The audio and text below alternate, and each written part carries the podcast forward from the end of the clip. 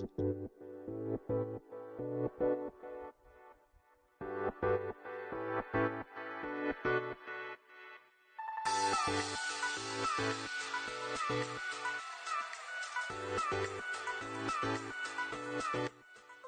い、ということで、スタンド FM の方も始まりました。おはようございます。ケンチロです。えー、僕は今、XDAO でアドミン兼エンジニアとして活動をしておりまして、違うな。これちょっと古い挨拶だっ。と、もう一回、えーおはようございます。ケンチロです。えーこのチャンネルはですね、えー、エンジニア兼フォトグラファーのケンチロがですね、最新のテック系情報を中心に雑談をしていくチャンネルになっております。ライブ配信の方は皆様のコメントを拾いつつ、えー、あじゃこじゃやっていくライブ配信ですので、ぜひ、初めての方もね、コメントをしていただけると嬉しいです。アーカイブで聞かれている方もコメント残してくれたら全部目通して返信していきますので、何かしらで絡んでいただけると非常に嬉しいです。ということで、エイジさん、今日はエイジさん1個目ありがとうございます。マジシャンケンチロ。だいぶマジシャンでしょ。だいぶマジシャンだったでしょ。ちょっとマジシャンっぽいことができてますよ。先週？先々週？えー、XTDAO のファウンダー、秋社長によるマジシャン副業講座ってことで、XT ヴィランズを15枚持ってる方のユーティリティがね、実施されたわけですけども、そこでマジックを教えていただきまして。マジックの講座といっても、あれほとんどね、ビジネス講座ですよね。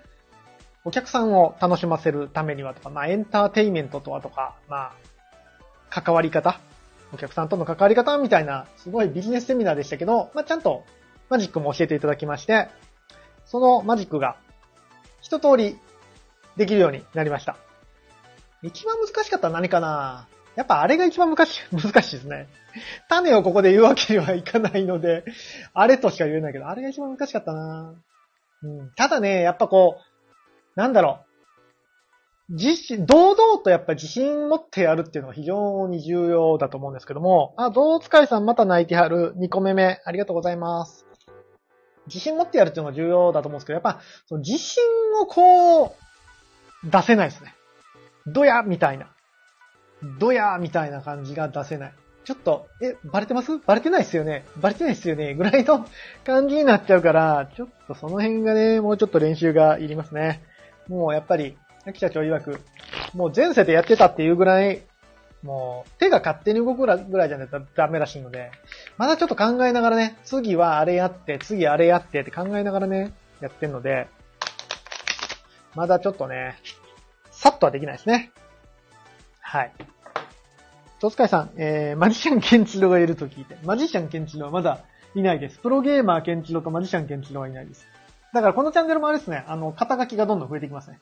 えーと、エンジニアで、ちゃう、フォトグラファーであり、エンジニアで、マジシャンでプロゲーマーのケンチロが、最新のテク系ニュースについて雑談をしていくチャンネルになってます。要素が多すぎてもう入ってこうへんっていう状態になりますね。ダマシさん、DKD、ダマシさん、ありがとうございます。キャメラ、キャメラマジシャン、キャカメラを使った手品とかやりたいですね。ここ、パチャってシャッター押して、写真見せたら、えー？みたいな。なんで？みたいな。だったらできんやろ。全然、想像もつかないですけど。トランプ面白いですね。トランプ、コインのマジックとかもちょっとやりたいですね。なんか、ね、種売ってないですか？どっか種。ヨドバシとかで、手品の種とか売ってないですかね？コインマジックとかもやりたいな。僕昔からやっぱ、あの、やっぱね、ミスターマリック世代なんで、ゴリゴリに手品とかマジック好きなんですよね。ハンドパワー世代なんで。なので、ちょっとハンドパワーをね、手力をね、習得したいなと思って、今、頑張ってやってます。はい。あの、毎日、あれあれ、毎日、運動習慣、ツイッターに上げてるんですけども、あれの最後に、ちょっとだけ、手品の練習、手品じゃない、トランプの扱いの練習。手品の練習というよりは、なんかこう、シャッフルの練習とかね、ドリブルの練習とかをしております。ポコさん、ありがとうございます。いつもありがとうございます。さてさて、じゃあ、今日はね、あの、ずっと、ずっとというか、もう遠方に出張撮影をしてまして、神戸の西区。神戸は広いっすね。神戸市と思って舐めてかかったら飽きませんね。遠い遠い。遠い遠い。こっから2時間ぐらいかけて、またもやクリニックの撮影に行ってきまして、先ほど帰ってきて、えーっと、なんだ、ちょっと現像処理して、まだ納品できてないけど、納品してってことをやってました。なのでね、あまりニュース終えてないんだけど、まあ、ちょっとね、いろいろニュースがあったので、この辺の話をしていきたいなと思ってます。全然雨降らないですね。今週ずっと雨って聞いてたのに。全然降らへんやん。むしろ、暑い。ちょっと、さすがに今日はクーラーつけましたけどね。暑いっすね。全然雨降らへんやん。木曜、金曜、雨降りそうやからって言って撮影延期したのに。全然ダメですね。最近ね、あのー、毎日、毎日言ってますけども、えっ、ー、と、プログラムのエンジニアの方としても、新しいアプリをね、作ろうとしてて、昨日ちょっと言ったんですけども、NFT プレイヤーに向けたプロフィールページ作成アプリっていいのかな。プロフィールページが作れるウェブアプリみたいなのをちょっと作ろうかなと思ってて、まあ、一応 NFT を買ってくれた人は使えるよっていう感じでやろうかなと思ってまして、そちらを作ったりしております。で、えー、先月リリースしました日の丸の放課後ジェネレーターですね。僕の Twitter の固定ツイートに貼ってありますけども、こちらもね、ちょっといろいろパワーアップさせたりしていきたいなというふうに思っているので、ぜひ日の丸の放課後ジェネレーターで遊んでいただけると嬉しいです。なんかね、あの、イズルさんから、自分のイラストでやりたいってこう、で、ディスコード上に、えー、連絡が来まして。今はね、日の丸の放課後のイラストでもちろんやってるんですけども、自分のイラストで遊べるようになったらいいね、みたいなこと言われてて。なかなか汎用的にするのはね、どうしたらいいかなとも思いつつ、あんまり汎用化するつもりで作ってないんで、完全にもう日の丸の放課後の、かん、あのー、イラストで作ってたんで、ちょっと汎用的にできないんだけど、もし需要があるならね、作ろっかなっていうふうにそっちも思ってます。うん、ただやっぱり、それ作っても使う人がイラストレーターとか、やっぱクリエイター、イラストレーターかなちょっと特殊なイラストレーターさんしか作れないから、そうだなボランティアになりそうだなっていう感じが、今んとこは、しておりますね。うん。なんか、皆さんが使えて、サクッと作れて、みんなが喜んでくれるアプリはなかなか難しいですね。作れればいいんですけど。さて、出して、さてさて、今日はちょっとね、あの、ニュースがあったので、その辺を中心に話すので、話すことがある。ということで、えー、Twitter スペースも並行でやっておりますが、こうやってやったらあれはね、あ、Twitter スペース、あきほさん、いつもありがとうございます。こうやって、あの、話す内容がある時だけ Twitter スペースしたらさ、Twitter スペースしか混んでええやんってなっちゃうから、これあかんね。雑談の時は Twitter スペースマジにしようか。で、なんかニュースをピックアップするときは、スタンド FM の方だけにしようかな。ということで、スタンド FM の方もぜひフォローしといてください。えー、ライブ配信以外の収録放送もちょこちょこと増やしていく、増やしていってますので、よろしくお願いします。で、まあ、スタンド F の方は、えっと、ポッドキャストにしているので、あの、普通のポッドキャストアプリ、Apple のポッドキャストアプリとか Google、Google もあったんかな？ポッドキャストアプリとか、昨日ちょっと話してた Listen to Earn のポッドキャストアプリとかでもね、えー、僕の放送聞けますので、えー、僕の放送聞いていただいたら、なんかちょっとだけチャリンチャリン、ビットコインが入るみたいなので、なんちゅうアプリでしたっけ？なんちゅう、プ、プ、もう最近もう名前が覚えられないよ。すごいよね。全然プじゃねえや。えー、フォーンテイン。F-O-U-N-T-A-I-N。フォンテインっていうポッドキャストアプリがあるので、Listen to Earn ができるらしいので、そちらで、えっと、アルファベットでケンチロって検索していただくと僕の配信が出てくると思います。あの、なんか検索がね、多分日本語対応してないっぽいんですよ。うん。あの、ひらがなでケンチロとかで検索しても全然出てこなかったんで、ちょっと急遽機能を、ポッドキャストの配信の方に、アルファベットのケンチロっていうのを入れて、ケンチロポッドキャストってアルファベットで入れて、アルファベットのケンチロで検索できるようにしてますので、フォンテインを使ってる方は、ケンチロで、アルファベットケンチロで検索していただくと出てくると思います。えーと、ポコさん、なんか組み合わせで SNS のアイコン作れるサービスあった気がします。名前忘れたけど。なんかありそうっすよね。そういうのね。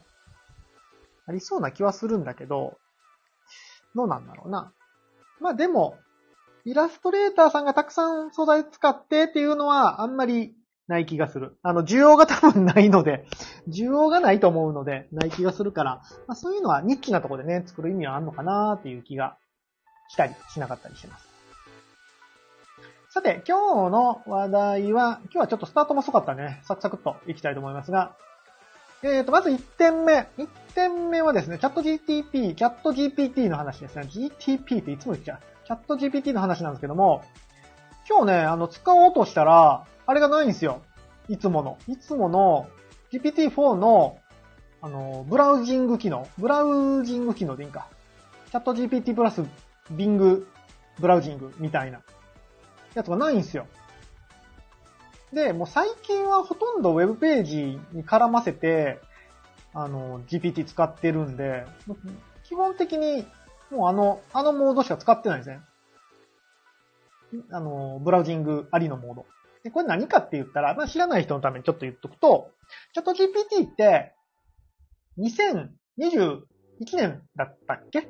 かなん、その時点までの情報しか持ってないんですよね。その時点の天才なんですよ。その時点のデータだったら、だいたいどんなことも知ってるよって感じなんですけど、それ以降のデータって持ってない状態なんですね。なので、えっ、ー、と、昨日雨降ったかとかの動画はもう知らないし、えワールドカップ、前回のね、ワールドカップどこが優勝したかとかも知らないんだけど、そんな GPT さんも、検索がね、できるようになったんですよ。自分で。ウェブページを、ネットサーフィンができるようになったんですよね、GPT さんが。そしたら、GPT さんが知らんことは、GPT さん自身がブラウズ、ブラウジング、ネットサーフィンして情報を取ってきて、ああ、ワールドカップの優勝国って、どこでしたっけ？アルゼンチンでしたっけ？アルゼンチンみたいですね、みたいなことを返してくれるようになったと。で、まあ、これが非常に強力で、うん、あの、最新のね、ニュースとかでも、チャット GPT を使って、えー、なんちゅうかな、解説をしてくれたりすることができたので、非常に便利なんですよね。もう、ほぼデフォルトはそのモードを使ってるような感じだったんですけど、今日そのブラウジング機能が消えちゃってるんですよ。今もないです。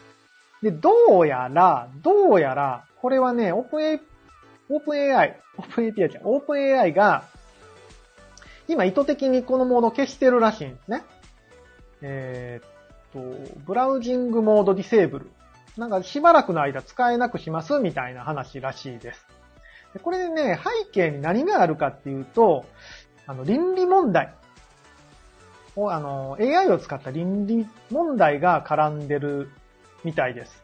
どういうことかというと、現状の、まあ、一応、ベータ版っていう扱いだったんですよね、そのブラウジング機能。ブラウジング機能ベータ版っていう扱いで、今までね、その、限られたユーザーにテストとして使ってもらってましたよ。で、一旦テスト中止しますみたいな感じの立て付けらしいんですけど、今までのその、ブラウジング機能っていうのは、えっ、ー、と、例えばね、URL を貼り付けて、全文引っ張ってきて、全文すべての文章を引っ張ってきてって言ったら、引っ張ってきて、あれ、引っ張ってきてくれたみたいなんですね。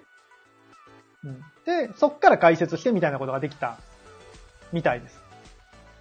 で、オープン API、オープン AI 的には、それは問題だと捉えてるらしくて、えー、まあ、引用の範囲を超えてる。データを活用するというよりも、もう全文持ってきて、本人、やっぱりブログ書いてる人なんかは、ブログに飛んでもらって、えー、記事を読んでもらって、まあ、広告があるんだったら、まあ、よかったら広告クリックしてね、みたいなマネタイズ方法だったと思うんですけども、まあ、そんな広告とかも全部すっ飛ばして必要なところだけ、え、っと、こっちの GPT のテキストのとこに持ってきて、まあ、読みやすくして読んじゃってる。みたいな使い方も、まあ、できるのはできてたんですよ。で、それは OpenAI としては、まあ、問題、倫理的に問題があると捉えてるらしくて、だからそういうことができなくなるんじゃないかなっていう感じですね。ついに OpenAI の方、まあ前々からね、やるぞやるぞって言ってたんですけど、ちょっと GPT に倫理観を持たせる。倫理的な行動をさせる。倫理的に違反してる回答はしないようにする第一歩が、まあ、ブラ、第一歩がブラウジング機能のディセーブルだったらあんまりね、良くないんだけど、まあ、その問題が解決できるまでは一旦ブラウジング機能は止めますよ、みたいな話らしいです。うん。どうなんですかね？どうなのかな？まあ、確かにね、ブログ書いてる人からの気持ちにすれば、ふざけんなですよね。そんな AI が勝手に読み取って、あの、美味しいとこだけつままれて、まあ、美味しいとこだけつままれてとか全部ね、持ってきて、そっち側で読まれるんだったら、なんかね、あの、広告収入なんてもちろん入ってこないので、やる意味がなくなるなっていうのはもちろんわかるんですけども、うーん、ここがね、まあまあ難しいなと思うところですよ。1点目の。あ、ハモリガさん、いつもありがとうございます。お疲れ様です。まあ、ここはね、もん、も、難しいとこですね。というのも、えー、テック業界、まあ、いわゆるガンファムっていうとこが出てきて、Web2 がどんどん発展してきた時って、もう必ず倫理問題っていうのはもう付きまとってたんですよね。まあ、著作権絡みの倫理問題っていうのはずっと付きまとってました。まあ、YouTube なんかが最たる例で、一時期はもう、テレビドラマが放送されて、放送が終わったら、途端に YouTube にそのドラマがね、どんどんどんどんアップされるみたいなことがあったんですけども、まあ、倫理問題っていうのはどうしても付きまとってました。このテックの発達っていうのは。で、まあもちろんね、その YouTube に直接ドラマを上げるっていう、その直球の誰がどう考えても悪いことみたいなのは、徐々にね、そのプログラムが進化することによって排除されてたんですけども、でも今でも上がってますよね。テレビドラマの、まあ、全部はないけど、その一場面みたいな。うん。お笑い番組とかもね、普通に、誰々のコントみたいなのは上がってますよね。厳密に、厳密にも何も完全に著作権違反なわけですよ。全然知らん適当な人が、あの、誰々のね、お笑い芸人のネタネタをピックアップしてあげてると。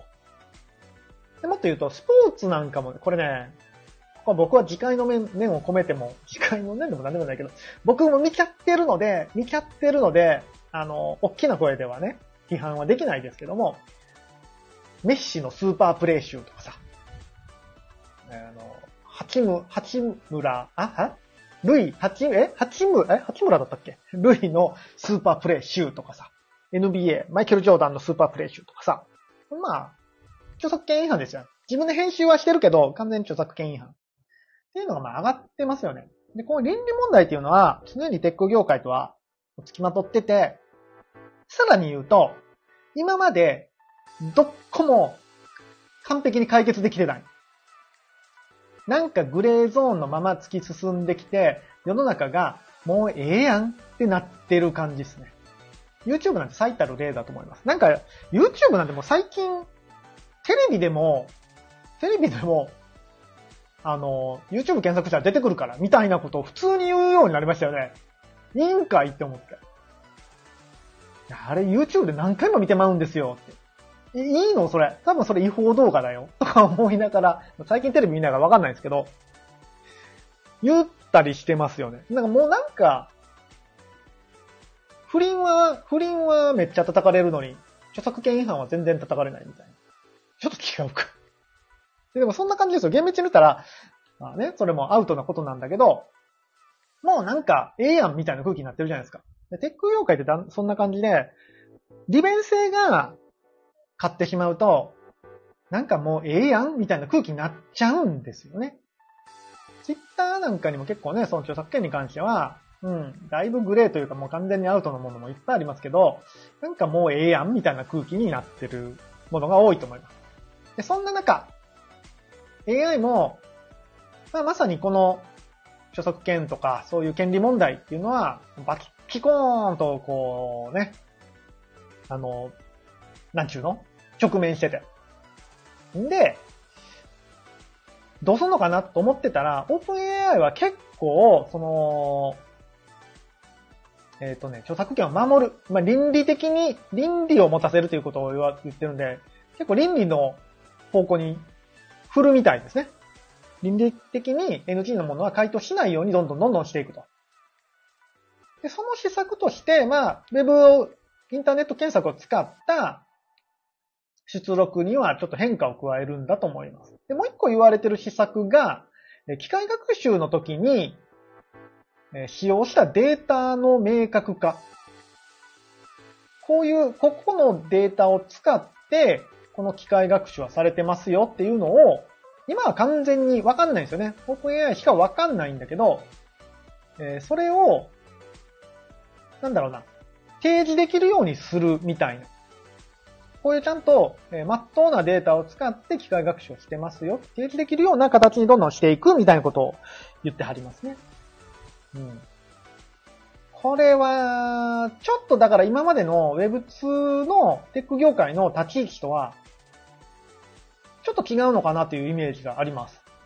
うん、なんか、まあ、ちゃんとしてるといえばちゃんとしてるんだと思います。どちらかというと、今までは利便性とか、利益とか追求する方にどんどんどんどん舵振って、まあ、でっかくでっかくして、規模でっかくして、利便性上げて、で、世の中が、もうええやんってなるのを待ってた感じなんですけど、オープン AI は、まあ、このチャット GPT っていうね、その AI の、まあ、第一人者というか、今、間違いなくトップを走ってるとこなんですけども、そのトップを走ってるとこが、倫理っていうとこをちゃんとして、うーん、クリーンに権利関係をクリーンにして AI を使えるようにしていくっていうふうに言ってるのはちょっと興味深いですね。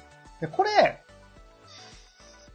あの、後発から見ると、これ僕が多分歪ん、歪んだっていうか性格悪いからだと思うんですけど、後発から見るとめっちゃチャンスだと思うんですよね。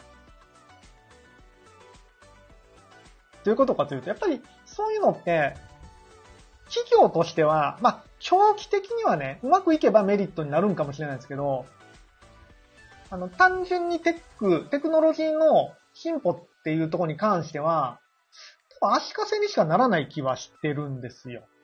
ユーザーの利便性がまあ損なわれることにはなるので。うん。ユーザーって、やっぱ利便性が第一なんですよね。チャット GPT を例えば使う人にとってみれば、別にそんなデータをクリアにされたからといって、そんな、より便利になるわけでもないし、なんだろうな、回答が良くなるわけでもないので、別にどっちでもいいんですよ。いいと思うんですよ。僕はもうどっちでもいい、いいかなと思う派です。で、なので、開発能力をそこにかけるよりは、どんどんどんどん AI を進化させる方に、やった方が、まあ、そういうテックの進歩っていうところに関してはメリットはあると思うんですけども、そっちじゃなくて、より倫理とか、そっちに倒していく方にリソースを作る、使うっていうのは、うん、後発の企業に対しては、なんか後発がね、有利になっちゃいそう。例えばさ、どっかが、まあ Google とかもね、AI を開発してますけども、まあ Google わかんないですけど、Google は今までそんなんいや、わかんないよ。完全無視でやってきたイメージです。完全無視とまでは言わないけど、あんまりね、やってこなかったイメージで、いや、うちらの AI は、ひたすら便利なことを追求してます、みたいな感じで、どんどんどんどん進化して、別にその、倫理的にちょっと怪しいなっていうのも、AI がバンバン返してくれる。ってなったら、もっとしたら利便性がね、上回ってしまうかもしれない。おそらく最初の頃は、世論とか、まあ、政府とかに、あかんでって言われるかもしれないけど、利便性が増すことによって、世界、世間が、もうええやんってなって、気がついたら、チャット GPT は、なんか、ちょっといまいちだよねってなっちゃう可能性もなくはないかなっていう感じがしてますね。少なくとも、少なくとも、いや、これ完全に僕の感覚ね。少なくとも、どうなんだろうな。最初のうちにやっといた方がいいんですかね、こういうのは。僕は、まだそのフェーズじゃないような気がしてるんですよね。まあ完全にそんな世界の頭のいい人がね、やってることだから多分賞賛があってやってると思うんですけど、もうちょっと、もうちょっと進化して、うーん、問題がちゃんと出てきってからでもいいんじゃないのってエンジニアとしては思っちゃうんだけど、いや、少なくともさ、今この段階でブラウジング機能をディセーブルにするっていうのは完全に握手だと思うんですよ。僕は嫌だもん。せっかく使ってたのに。完全に、それはお前の個人の利便性の話だけじゃないかって言われたら、あ、そうですってなっちゃうんだけど、なんでブラウジング機能消しちゃうの？めっちゃ毎日使ってんのに。って思っちゃう。んで、んでですよ。で、さっき言ってた、その、後発がね、もし巻き返すチャンスっていう話で言うと、あの、ブラウジング機能は確かなくなったんですよね。GPT-4 のところに、えー、チャオープン AI がオフィシャルで展開している Bing ブラウジングだったかな？っていうのはなくなったんだけど、実はプラグインにですね、ブラウジング機能を持ってるプラグインがあるんですよ。なんていうプラグインだったかな？これはね、Web パイロット。Web パイロットって、Web, パイロットっていうプラグインがあって、えっと、これを使うとね、あの、ブラウジングできるんですよ。うん。で、この Web パイロットは、おそらくね、あんまり、その倫理的なことは何も考えてないと思います。サードパーティーのプラグインだし。っていうのも、今までも、OpenAI が提供するブラウジング機能よりも早いんですよ。回答が早い。回答が早いし、うーん、答えはまあ微妙かな。あの、どっちもどっちだ。だけど、回答が早いんですよ。だから、そんなに、このデータを使っていいとか、そんなことを何にも判断せずに、ただ指示されたものを読みに行ってる気はするんですよね。なので、正直利便性はね、こっちの方があったんですよね。うん、こういう感じです。その、倫理とかを、その、重視するのはもちろん大切なことなんだけど、なんだけど、方や、仮に倫理違反を犯してたとしても、利便性の高い代替手段があったら、みんなそっち使うよねっていう。僕は今まで一応、僕公式っていうのが大好きなんですよ。公式っていうのが大好きなんで、一応僕は OpenAI のブラウジング機能でブラウジングをやってたんですけど、なくなっちゃったから。なくなっちゃったから、まあ、しゃあないなと思ってこのプラグインのブラウジング機能を使ってます。だからね、これ結局代替手段があると、例えば一社がそうやって頑張っても、ひょっとしたら無駄になるんですよね。無駄になってしまう可能性がある。うん、もちろんね、その、大切っすよ、そういうのは。でも、でも、僕はまあエンジニアというか新しいもの好きとしては、まあ、良くないんかもしれないけど、そんなことは置いといて、とりあえず技術を前に前に前に、時計の針をどんどん巻いてくれ。俺が生きてる間にもっと素晴らしい世界にしてくれって思っちゃう派なので、ね、どうなんかなっていうのは思いました。まあ、オープン AI のなんか社長さんかなんかが、結構そのヨーロッパで、ヨーロッパってやっぱね、そういうの好きなんですよ。いや、怒られるな。ヨーロッパに殺されるな。ヨーロッパって、ブランド作るのうまいじゃないですか。そういうやっぱ、倫理とか精神面とか、やっぱりヨーロッパ強くて、ヨーロッパでやっぱそういう非難の声がね、多かったりして、で、オープン AI のヨーロッパ支社ができたらしいですね。ヨーロッパに進出したみたいですね。オープン AI が。だから結構ヨーロッパのその政府とか絡んでいろいろやっていくんだろうなっていう気はするんですが、エンジニアとしては、そんなこといいから、もうどんどんどんどん時計の針を巻いてくれっていうふうに僕は思ってしまうなっていうのが本性です。はい。皆さんはどう思いますかね難しいですよね。このテックと倫理っていうのは。なんか難しいんですけども、一個、そういうのを思いましたっていうお話です。はい。で、えー、っと、だいぶ長く喋っちゃったな。これサクッと終わるつもりだったんだけど。で、2点目。2点目っすね。2点目。タイトルにも書きましたけども、えメタ社。まあ、旧 Facebook 社ですよね。Facebook 社が新しい SNS をリリースしますよっていうのがニュースになってましたね。昨日ちょっとポコさんに教えてもらった、まあ、すごいタイミング良かったですね。ポコさんに、こんなん出るみたいっすよって言うと教えてもらった SNS が今日日経のニュースになってるっていう。ポコさんが未来人であっていうことが分かりましたね。一日未来人でした。えー、新しい SNS で名前がスレッズ。うーん。名前、名付けが下手くそ。なんでスレッズやねん。スレッズ。なんか Facebook ってこの辺がね、この辺がちょっとね、ダメじゃないって僕は思っちゃいますけど。ちなみにあの Facebook って、なんで Facebook っていうか知ってます？知ってる人はぜひコメントください。はい。で、えー、新しい SNS スレッズっていうのを6日にリリース。えー、6日か、まあ、現地時間の6日、また7日にリリースされるっていうことですね。今日が4日なので、あさってですね。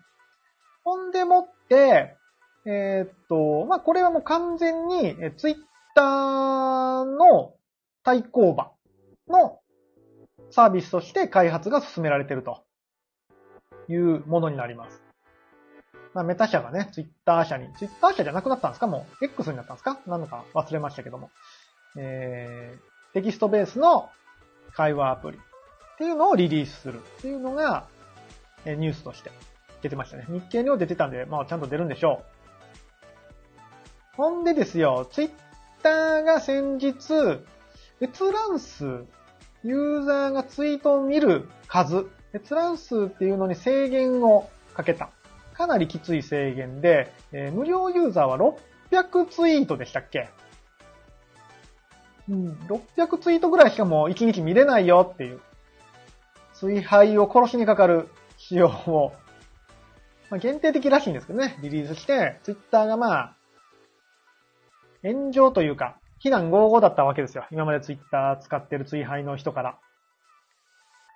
ほんで、このタイミングで、まあ多分ね、その、ブーブー文句が上がったから多分このタイミングでメタ社もね、出してきたんだと思いますけども、出してきたと。6日にリリースと。いや、もうツイッターやめてこっちに行きませんかっていうメタ社のアプリの、アプリじゃないや。サービスリリースですね。で、ほとんど情報がないので、まだわかんないことだらけなんで、結構推測、または噂話からの内容が非常に多いので、まあ、話半分ぐらいで聞いといてほしいんですけども、えー、っとですね、一応、あ、そうそう、その前に、その前に、えっ、と、まあ、避難合々のツイッターなんですけども、えー、先を、先日、その600ツイート、まあ、有料会員でも6000ツイートでしたっけ？ぐらいに制限したのに、プラス、えっ、と、次の施策として、え、ツイートデックが有料化になるみたいですね。有料化っていうか、ツイッターブルーに登録してたら使えるサービスになるんですかね。僕は一応ツイッターブルーにチャナシで登録してるので、もう、ツイートデック使えるんだと思うんですが、まあ、無料ユーザーにとっては、ツイートデックね、非常に便利なサービスなので、辛いですね。だんだんだんだん無料でできることが減っていってるイメージですね。なんか、ツイッターのね、これの、うーん、なんか、いまいちな点は、あの、有料課金したら、こんなことができますよ、っていう方針のものも、まああるんだけど、なんかね、無料でできないことが増えていってる感じなんですよ。これはちょっとサービス設計としてやっぱり問題があって、まあ、ユーザーから文句が出ますよね。今までできてたことができなくなるので。お金払ったら今度こんなことができますよ、だったら、そんなにね、燃えないんですけども、お金払わないとできなくなりますよっていうのは、まあ、非常に無料ユーザー、無料サービス、ん？無料の課金してないユーザーから見たらね、非常に炎上してしまいますね。こんなこんなで、まあ、ツイッターがね、いろいろ燃えてる時にリリースになるスレッズ。スレッズ、名前がな 名前がな下手くそやなはい。なんですが、えー、ツイッターのサービスとして、ツイッターの対抗サービスとして出てくると。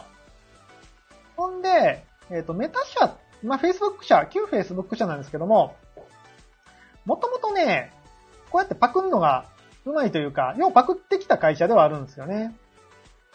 インスタグラムは買収したんでしたっけ？インスタグラムは買収して、インスタグラムに、えー、っと、いろいろね、初期のインスタグラムから見たら機能追加がいろいろあったんだけど、えー、買収を一回持ちかけるんだけど、買収拒否された場合は、丸パクリを入れてしまうっていうのが、えー、Facebook の悪い癖で、リールなんかね、インスタグラムのリールなんか丸々 TikTok のパクリだし、あれは買収別に持ちかけてないか。で、ストーリーズなんかも、ストーリーズは確か、ちょっと、間違ってたらごめんなさい。確か買収持ちかけたんだったんじゃなかったっけ？ストーリーズって。スナップチャットですか？ほんで、拒否されたから、もうええわって言って自社で、まるっきり同じものをインスタグラムに載せたと。やったような気がします。っていう感じで、結構ね、あっさりパクるんですよね。なので、まあ、今回もツイッターを、ひょっとしたら丸パクリしてくるようなアプリになるんかもしれないですね。で、えっ、ー、とね、ニュースを見た限りによると、ニュースを見た限りで言うと、えっ、ー、とね、アプリ、アップルの、一個ね、懸念点は、アンドロイド版出るんかっていう。アンドロイド版ちゃんと6日に出るんかっていう。なんか出なさそう。出なさそう。出んのかな？アンドロイドなんですけど。出ないんじゃないですか ?iPhone、iPhone 版しか出ないんじゃないですか？最初は。っていう気がしてますけど。ウェブでも使えんのかな？まだ全然その辺がね、わかんない。どっか情報出てるんかもしれないですけどね。えー、っとね、えー、っとね、えー、っとね。あれ、どこだっけ？ブラウザーがタブ開きすぎて、迷子。迷子、迷子、迷子。どこだ、どこだ？どこだ、どこだ？あれ？どこ行った？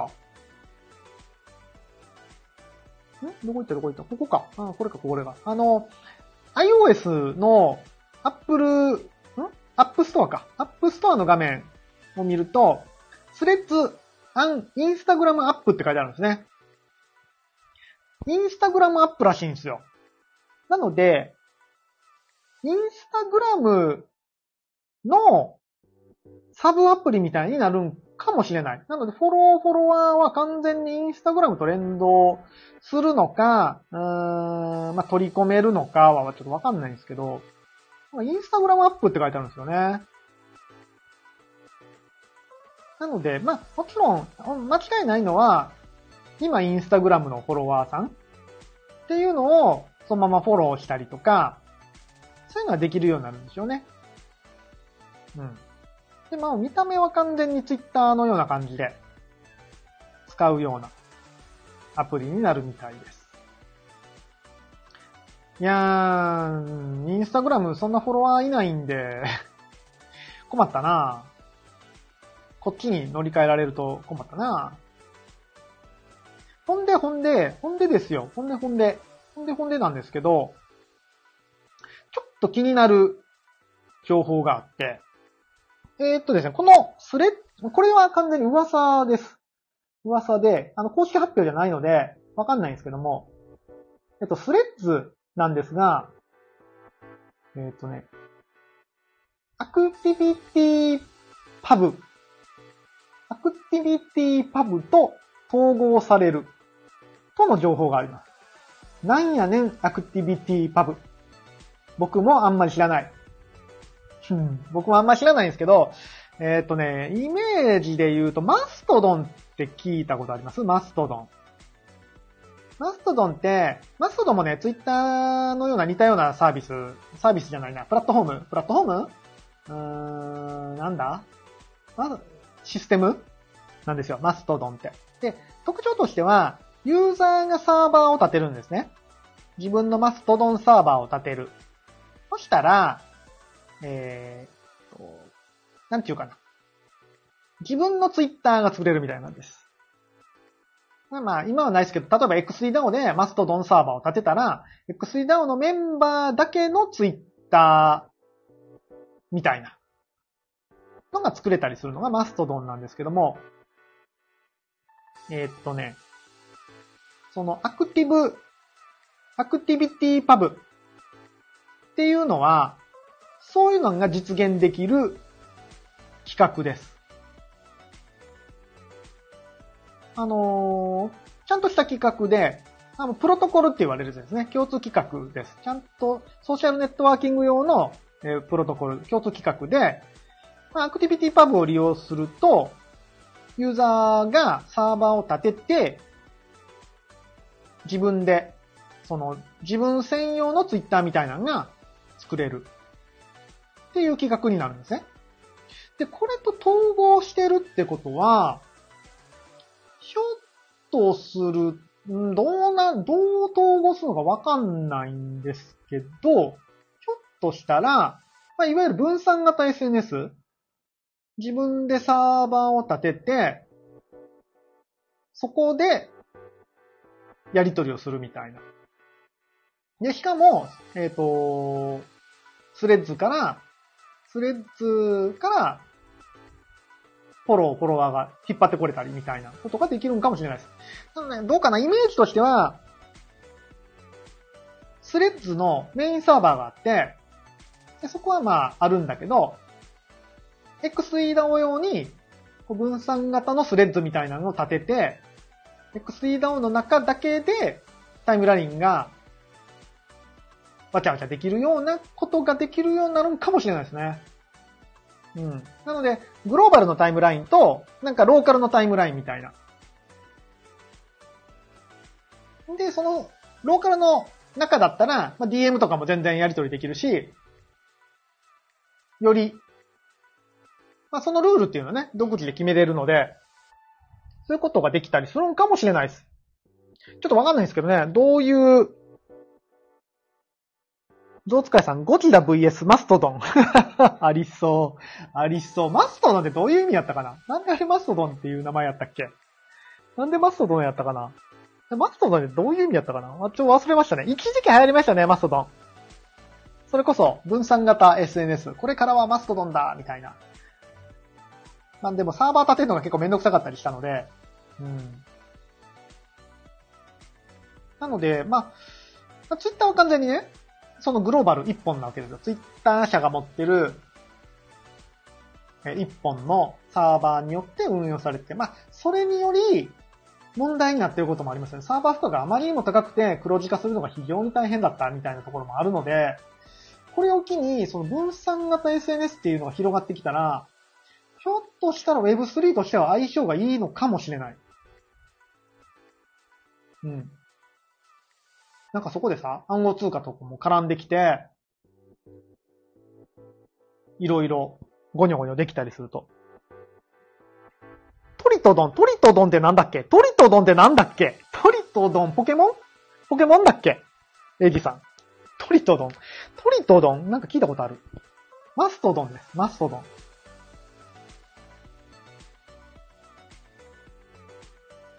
ン。で、その、なんだっけ、アクティビティパブっていうのを使うと、そう、ポイントはね、サーバー同士の、まあ、リレーみたいなのが多分できると思うんですよね。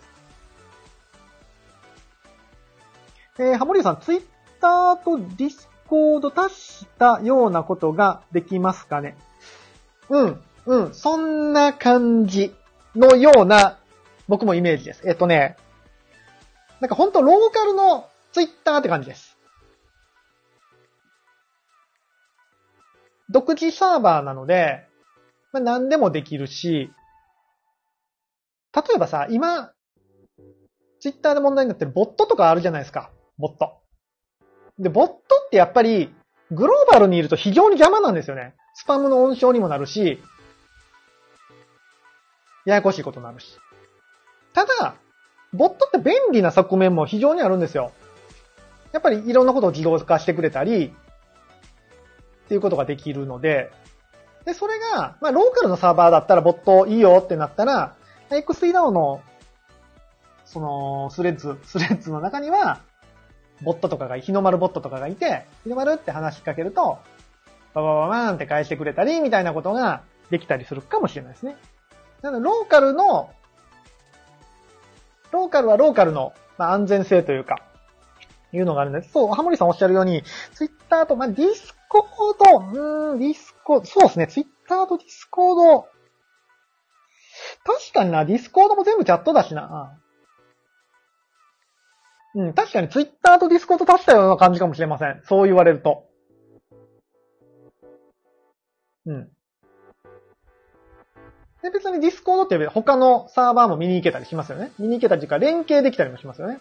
あ、確かに、そうかもしれない。そうするとイメージ湧きやすいかも。うん。なので、このね、アクティビティパブが、統合というか、ちゃんと運用されて、どういう形になるか全く見えないんですけど、まあだからメインの、ベタ社がやってるグローバルのスレッズがあって、スレッズのサーバーっていうのは、まあ、オープンソースかなんかで、あんまり Facebook オープンソースやらないですけどね。オープンソースでサーバー立てられますよってなったら、まあ、各 DAO が自分とこのスレッズを作って運用する。オンラインコミュニティが運用するっていうことが、なるんかもしれないです。ただまあまあ、それってマストドンと全く一緒なので、マストドンがあまり、マストドンはね、一部ではすごい人気なんですけどね。あんまりでも一般ユーザー使わないじゃないですか。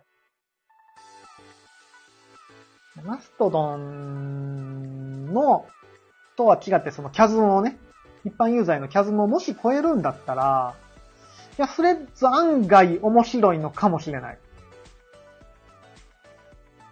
うん。なので、もう、だから、独自にツイッターが作れるようなもんです。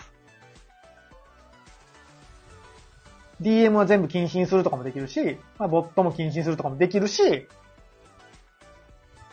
えば、ローカルは、いいねを見れるようにするとか、いうことも。まあ、ルールなんて全然自分たちで決めれるんで、まあ、もっと頑張れば UI の開発とかもできるんで、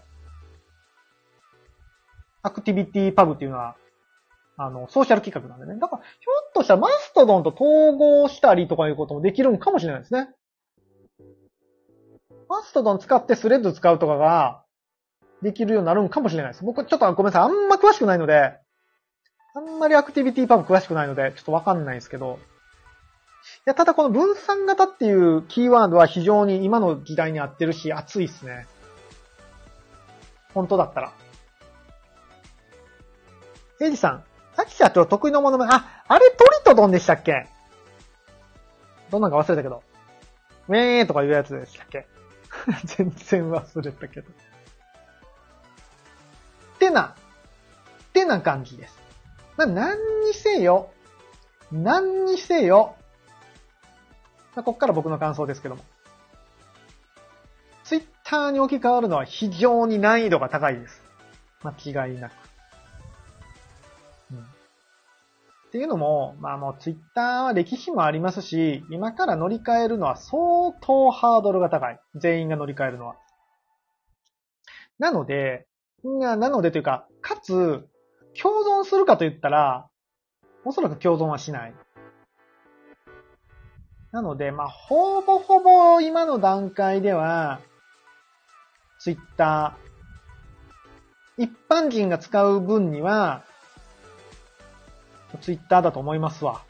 これからも。そんなにサクッとは置き換わらないと思います。こんなもん先行者優位の塊なんでね、SNS なんか。まあ、でも、でもですよ。その ActivityPub とかがリリースされて、えー、自分たちでサーバーが立てられるようになるんだったら、この今の Web3 のディスコードみたいに、局所的に、局所的にスレッズが広がるっていう可能性は、あるかもしれない。で、局所的にスレッズが広がってみんなみんな使うようになったら、あれもうなんかスレッズでいいじゃんっていう世の中が、長期的に見てくる可能性は、ワンチャンあるかな。って気がします。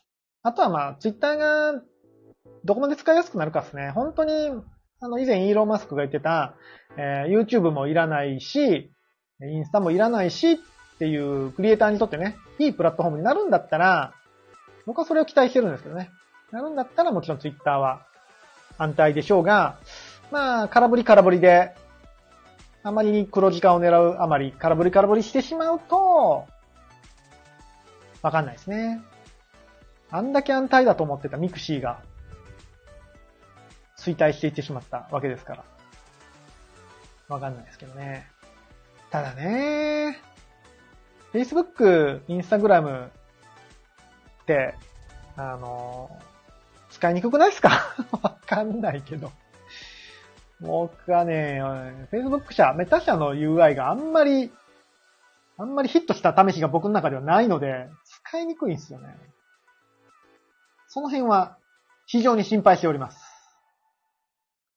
アプリ使いやすいといいなその前に、Google、アンドロイド用のアプリってんのかな？最初から。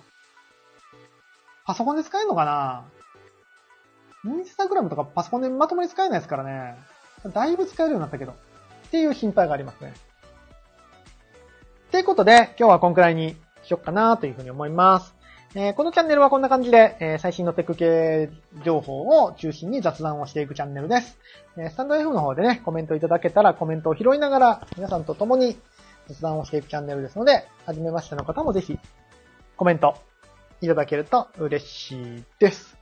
今日のまとめとしては、えー、前半が OpenAI、チャット GPT ですね。チャット GPT の倫理を尊重していく姿勢をどうなんだっていうのをお話をしました。後半は、えメタ社の新しい SNS ですね。スレッズについて、期待する点と、なんだろう。疑問点と、をお話をさせていただきました。はい。ということで、今日はこのくらいにしたいと思います。あ、ツイッタースペース、え、ツイッタースペースか。スペースの方で、黒さん、ありがとうございます。あ、炎の炎の写真アートの方だ。ありがとうございます。こんな感じですね。今日はこんな感じかな。明日が、明日がね、ちょっと多分できないんですよ。明日ね、夜に会合が入っておりまして、会合が。昼間、あだから、収録配信でもなんかしようかな。なんかニュースがあったら収録配信すると思いますが、ちょっと会合が入っててライブ配信ができない予定ですので、うん。まあ、あのー、スタンド FM の方は収録配信もやってますので、ぜひスタンド FM の方をフォローしていただけると嬉しいです。で、スタンド FM はポッドキャストですので、あの、お手持ちのポッドキャストアプリの方で、ケンチロで、アルファベットケンチロで検索していただくと出てくると思いますので、そちらでもチェックしていただいても嬉しいです。では、ということで今日はこんくらいにしたいと思います。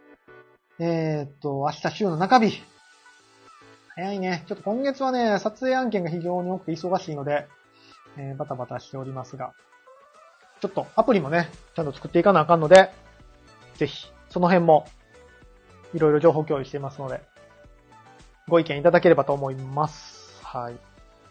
なんか話そうと思っててね、忘れたんですよ。まあいいや。思い出したらまた明日話します。はい。では今日もたくさん来てくださいましてありがとうございました。明日もまたよろしくお願いします。それではまた、あ、またバンザじゃない。明日もヒーローの心で、ありがとうございました。